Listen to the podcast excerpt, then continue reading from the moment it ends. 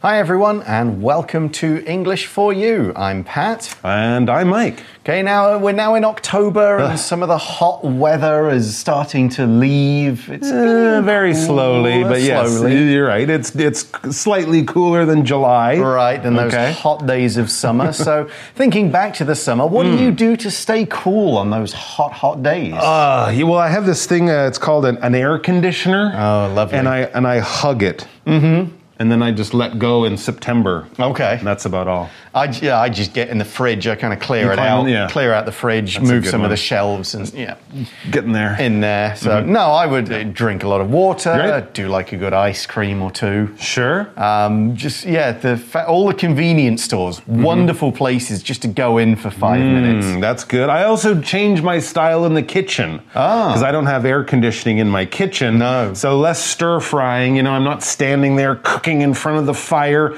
I make more, might make more salads, make more cold sandwiches, you know, things Mm-hmm. Yeah. like that. Partly because the cooler food is nice, but also because the kitchen can get so hot Yes. in the summertime. So I might change my diet a little bit. Well, here's something that you could include in your dish. We're going to talk about a bowl of Spanish uh, gazpacho soup. Ooh, gazpacho. Yeah, what is it? What's the story? Let's read through day one.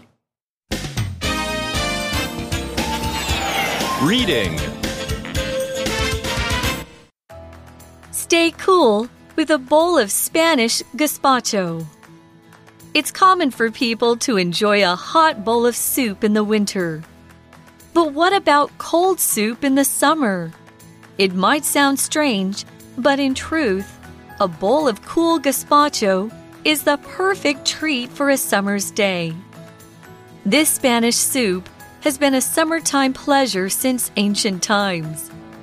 The red gazpacho people eat today includes raw cut tomatoes, bell peppers, onions, garlic, and cucumbers. These are mixed with olive oil, water, vinegar, salt, and bits of dry bread to make a delicious thick soup. The original soup was very different, though. The earliest gazpacho didn't have tomatoes or peppers and likely came to Spain with the Romans. These vegetables were later added after they were brought back from the Americas by Spanish explorers. These days, there are many different kinds of gazpacho to choose from. In Malaga, a part of southern Spain, it's made with almonds and grapes. Other places add ham, boiled eggs, or even oranges for different tastes. So the article starts and says it's common for people to enjoy a hot bowl of soup in the winter. In the winter, Right. Because the weather is cold, the air is cold, the temperatures are cold. So, sure, a hot bowl of soup in the winter is a great idea. But what about cold soup in the summer? When the air is hot, when your body is hot, maybe have some cold soup in the summer. But actually, the idea really of cold soup. That is kind of strange, right? Because when people There's think of soup, many. they think of hot. It's kind of like saying, "Oh, how about some hot ice cream?" Uh-huh. Like, how do you do that? Ice cream is cold, soup is hot, but not always. Yeah, the article says it might sound strange, but in truth, a bowl of cool gazpacho is the perfect treat for a summer's day. Pretty good. Now, in that sentence, I use this phrase in truth, and we use that just to say something is true. It's a fact. If you actually check it out, in reality, this is true. This is real. That's right. Here, yes, we're talking about gazpacho. It's just a nice word to say, too. Mm. Gazpacho. This Spanish soup has been a summertime pleasure since ancient times. Yeah. I didn't know that it'd been around since ancient times. So maybe the Romans mm-hmm. were making gazpacho. When we say ancient, we mean like a thousand or more years ago.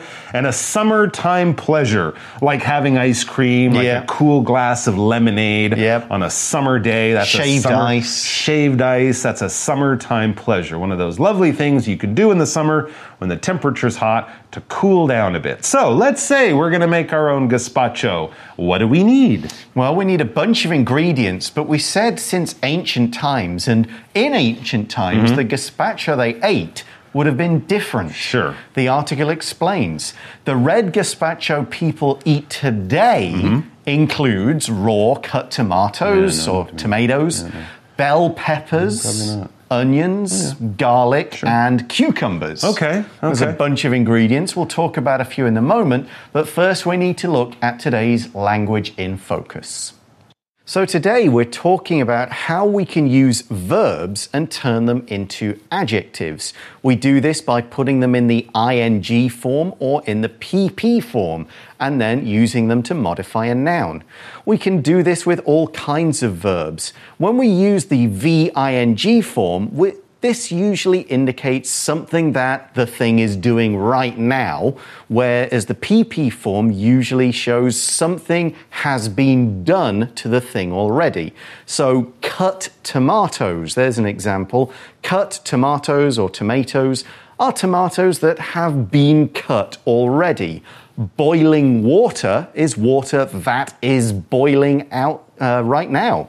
Here's two examples using the same verb as different adjectives. We looked outside at the falling snow. It is falling right now. The ground was covered in fallen snow. The snow has already fallen. So, one of those ingredients mm-hmm. we talked about was tomatoes, or tomatoes. In the UK, we say tomatoes. And they're, they're cut tomatoes, so mm-hmm. someone's cut them, mm-hmm. and they're also raw. Yes, absolutely. If something is raw, we're probably here talking about vegetables, although maybe fruit Fish. and fish too. We could talk about that, but generally vegetables because it means it's uncooked. All right, if you're, if you're having uncooked vegetables, you're having raw vegetables. If you, for example, make a salad, most times when people make a salad, they don't warm anything up, they don't cook any of the vegetables. You just cut them up, throw them in the salad, put on something on top to make it taste good, and there you go a nice bowl of raw vegetables otherwise known as a salad. Yes, we can have raw fish. Of course, sushi mm-hmm. is raw fish. Raw chicken is really bad for you. Mm. Raw beef, occasionally, people have steak tartare. But with most of meats, it's really not safe and healthy to eat the uh, meat raw. That's why we would have it cooked. So if something is cooked, it's had heat put to it, it's been, you know, warmed up so it's safer and tastier and easier to chew. But with vegetables, for example, and actually with many types of fruit, when you're eating fruit, you don't really have to say, I ate a raw apple. Because unless you're making an apple pie, almost all the apple or bananas or oranges we eat would be raw. They would be uncooked, no heat, just picked out of the ground or off the tree. Put it in your mouth raw after you wash it. For example, Perry prefers the taste of raw carrots to cooked carrots. Okay, that's right, fair so he likes it crunchy style, like the rabbits eat. Hmm. So we've got the tomatoes, tomatoes in there, and we've got some bell peppers. Mm-hmm. Okay, Green And- peppers or bell peppers, yellow peppers, red peppers. Yeah, the ones that are not really spicy. Kinda big. Yeah, those Yep, ones. right. And then we've got onions. Onions are a plant. There are different kinds of onions. You've got kind of the big bulb ones that are mm-hmm. white or yellow, or the red ones, which Right. I do like. Kind of purple red, yeah. Yeah, then you've got the long ones, spring Ooh, onions, green onions, kinds spring of things onions, like that. scallions. Yeah, um, and they usually have a slightly sort of strong smell Hmm. and taste. Mm-hmm. And of course, one thing people know is when you cut them, they have this gas that comes out that makes your Ah. eyes water. That's right, especially if you cut the root, the bottom Mm. of the onion, try to cut from the top. Okay, so that's an onion. Here's an example sentence. If you cook onions slowly for about 10 minutes, they become soft and much sweeter. Mm, caramelized onions, Yeah. really good on a hamburger or something like that. Anyways, back to our list of ingredients. We had tomatoes in there, we had onions in there, and of course, we have cucumbers in there too. What is a cucumber? It's a long green vegetable. It's kind of like a straight banana, but it's very Mm-hmm. green, um, and you can cut it up. Generally, we don't cook cucumber. Not it doesn't often. cook very well because it's got a lot of water, Mm-hmm. but you can put it in your salads if you like having Greek food or food from the Mediterranean area. They use a lot of cum- uh, cucumber. Lovely cucumber sandwiches Yep. with your English tea or your picnic in England. That's lovely too. They're a nice crunchy green vegetable, not too strong a taste. No. but al- always uh, very commonly found in lots of salads and things like that. Okay, so we've got all these different types Right. of vegetables. Like, imagine we've okay? chopped everything up into smaller pieces. Yeah. Okay. We see in the article these are mixed with olive oil, All right. Water, vinegar, Okay. salt, Right. and bits of dry bread to make a delicious thick soup. Interesting. So Okay. olives are one of the things we put in, or olive oil. Olive is a small, dark kind of. It's often black. There's green types, and we can eat them raw. Sure. You can cook them and put them on pizza, in salads, that Mm-hmm. kind of thing. But olives are very commonly used to make olive oil, right. which is Squeeze the oil out. yeah used for cooking, uh, sometimes as part of a salad dressing, Sure. that kind of thing. Absolutely, yeah. Very good for your heart, too, Hmm. right? Olive oil is much safer to cook with than vegetable oil or animal fat or things like that. And also, when you're making a salad dressing, as you mentioned, the two things you really do need olive oil and vinegar. You can mix those together, some salt, some pepper, maybe some other things to make it taste good. The vinegar is the sour, it's that sour type of flavor, quite a strong sour flavor, like a lemon, maybe even stronger. We make this in all different sorts of ways. There's red wine vinegar, apple vinegar, sherry vinegar, all sorts of type styles. But basically, we use it in cooking to give that sour flavor. You can use lemon, you can use vinegar. You mix this with your spicy and your salty and your sweet, and it makes for a nice combination. So, vinegar is used in lots of different dishes. You wouldn't really just have vinegar on its No. own because it's too sour, but when we combine it with other things, it can make a dish very delicious. Yeah, so we've got these things tomatoes, mm-hmm. peppers, mm-hmm. onions, cucumbers. Kind of sounds like a salad, really. right, a salad making. in soup form. But Yeah. the original soup was very different, though. Oh, all right. So if we go back and find our historical cookbooks, they mm-hmm. would have a very different recipe for what we would think of as gazpacho, but a very different flavor. It says the earliest gazpacho didn't have tomatoes or peppers. Of course, mm-hmm. those are from North America or South America. Yep.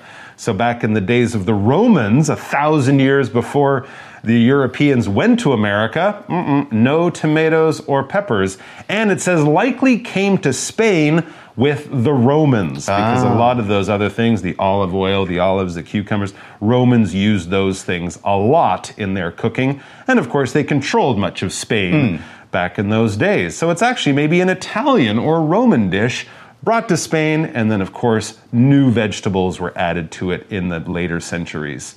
We have this word likely. Let's take a look at it. Yeah, this is likely what happened. When we say likely here, we're basically saying probably. We don't know 100%. We don't have all the information about where gazpacho came from. But if you look at the history, if you study what people know about that time, and maybe even find some old cookbooks from that time, this is what we think happened. This is our best bet this is what probably or likely happened. Because, of course, people don't really collect the history of cooking recipes, right? They might collect the history of what a, a king did 500 years ago, but they don't really collect the history of the king's menu and the cookbooks from that time. So it's just the historian's best guess. This is what likely happened. For example, Vince will likely buy a new scooter this year because his old one doesn't work very well anymore. So he will probably buy a new scooter. Likely and probably, we can use them basically in the same way. So the Romans brought in this hmm. soup, and it maybe had the onions and the garlic Right. and was served cold.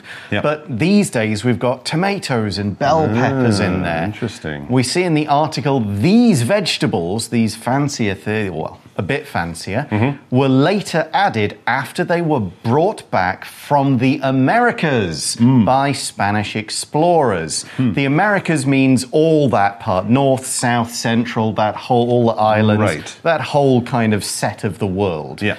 And an explorer is a person who explores. Back in that sort of 13th, 14th, 15th century, people from Europe were going out into the world and finding other countries. Of course, other people lived there, but Europeans were exploring them and learning about them and so on. We hear that Hernando de Soto was the first European explorer to cross the Mississippi River. Oh, okay, that's a pretty Okay. cool fact. I wonder if he found some gazpacho Probably not. Maybe he made some gazpacho. Hmm. He had all the ingredients, hopefully. Anyways, moving back forward in time, back to our day, it says these days, or in modern times, these days, there are many different kinds of gazpacho to choose from. Hmm. Absolutely. I had remember having a blueberry gazpacho at my friend's wedding in Canada a few years ago. It was a hot summer day. Mm-hmm. Blueberry gazpacho was lovely. A wonderful thing just to cool you down. Okay. And we talked about that's the way it is these days, as I said, in modern times, in our times, in the time we're living in. Maybe not exactly today at this moment, but you know, in the last five, ten years, the sort of time we think of as being now, mm. these days. That's what you would say. The way things are done in the time we're living in now. So, one thing about Spain is that different parts of Spain are actually pretty different Oh, from yeah, each other. Up in the north is very different from down in the south. It's- Okay, some like of the it's- food in different parts of China is really exactly. different. Some of Okay. Mm-hmm. it's related to climate, some of it's related to the history. So, in each part of Spain, they're going to have a slightly different kind of gazpacho. well, that's cool. For example, in Malaga, a part of southern Spain, Mm-hmm. its gazpacho is made with almonds and grapes. Oh. That sounds pretty tasty. That does sound kind of interesting, but sweeter, right? They would have Mm. a sweeter flavor to it because they would have the almonds and the grapes. But that makes sense because those things are grown in southern Spain, aren't Mm-hmm. they? So when we're using the adjective southern, it simply means from the south part of a country or area. Southern Taiwan is Kaohsiung and Tainan and Pingdong, for example. Southern China will be down in, uh, what is it, Yunnan kind of area.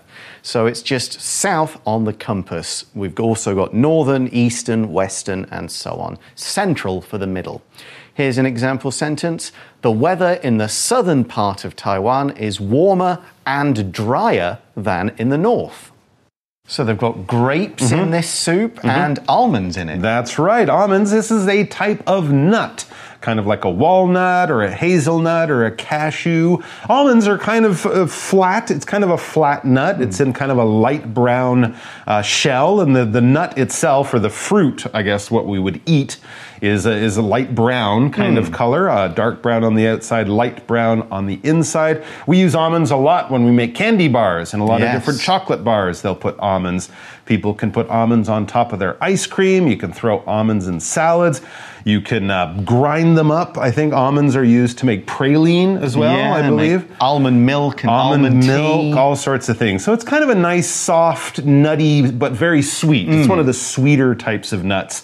I'm sure if you've had a cake or a muffin or something sweet and baked or with chocolate, something like that, you would have almonds. They're very popular and I think quite healthy, right? Yes. They're quite a healthy uh, way of getting fat and protein, much better than eating beef, for example. Let's look at the example sentence for almond. For breakfast, Caroline likes to eat some yogurt with banana, almonds, and honey. Hmm. And apart from the banana, the Romans probably ate that too, or something similar. Pretty much, yeah. Honey, a very old kind Yeah. of food that you'd put with some yogurt and stuff For like sure. that. Sounds very tasty. So, Malaga, southern Spain, we would have almonds and grapes in our gazpacho. Okay, mm-hmm. I like that. And the article says other places, meaning other parts of Spain, mm-hmm. add ham. Ooh. Okay, little chopped up pieces of ham. Interesting. Boiled eggs. Oh, wow, okay. Or even oranges. Oranges. Yeah, I've seen orange, little orange segments in salad. In salad, sure, yeah. Yeah, so why not add them in a soup? Yeah, Spe- a lot of sounds- Hmm. oranges come from Spain, again,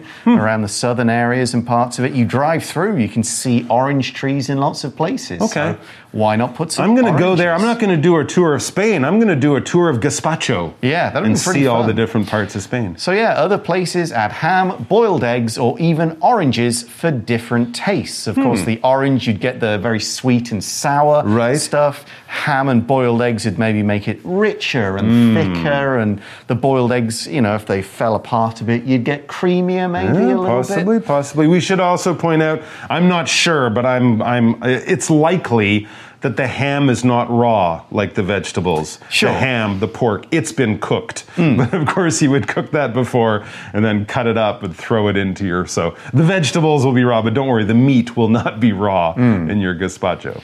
Okay, well, we're going to find out more about exactly how to make this Ooh. soup in tomorrow's lesson. Can I go home and make it tomorrow night? Absolutely, Cool. you can. But right now, we're going to go to today's For You Chat question. You chat. So, of course, today we talked about soup. We Mm-hmm. generally think of soup as being a hot bowl of soup. Right. But this, there are cold soups that are very nice. Like gazpacho. Yeah, so based Okay. on this, which foods do people usually eat hot but also taste good cold? Give a few examples. Oh, so you're not talking about gazpacho, which is made to be eaten cold. Right. You're saying what would you maybe get in the restaurant hot and then take home and eat later, finish later, but when it's cold. So not soup. I wouldn't eat in other kinds of soup cold. no, you wouldn't want it to Chicken get cold. soup cold would be weird. So no, not soup. Uh, let's see. Well, I, I might be weird in this. I like cold pizza.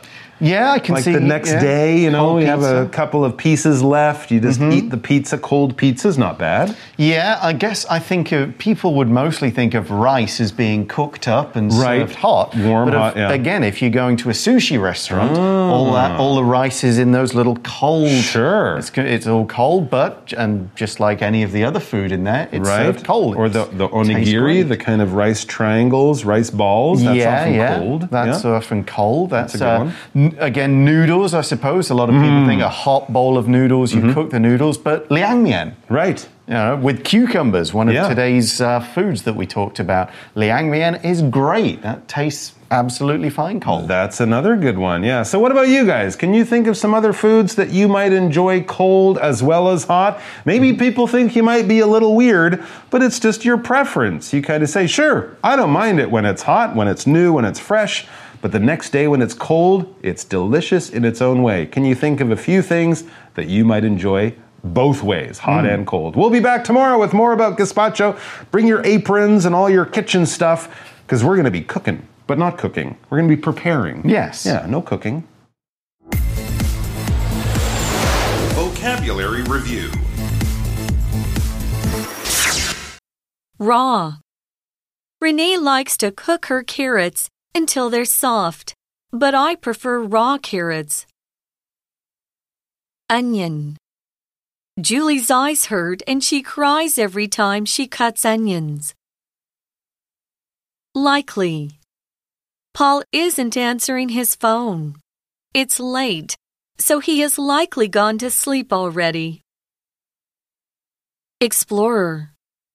Centuries ago, European explorers traveled across the oceans of the world to find new land. Southern. Most Canadians live in the southern part of the country, where it's warmer than in the north. Almond. Almond.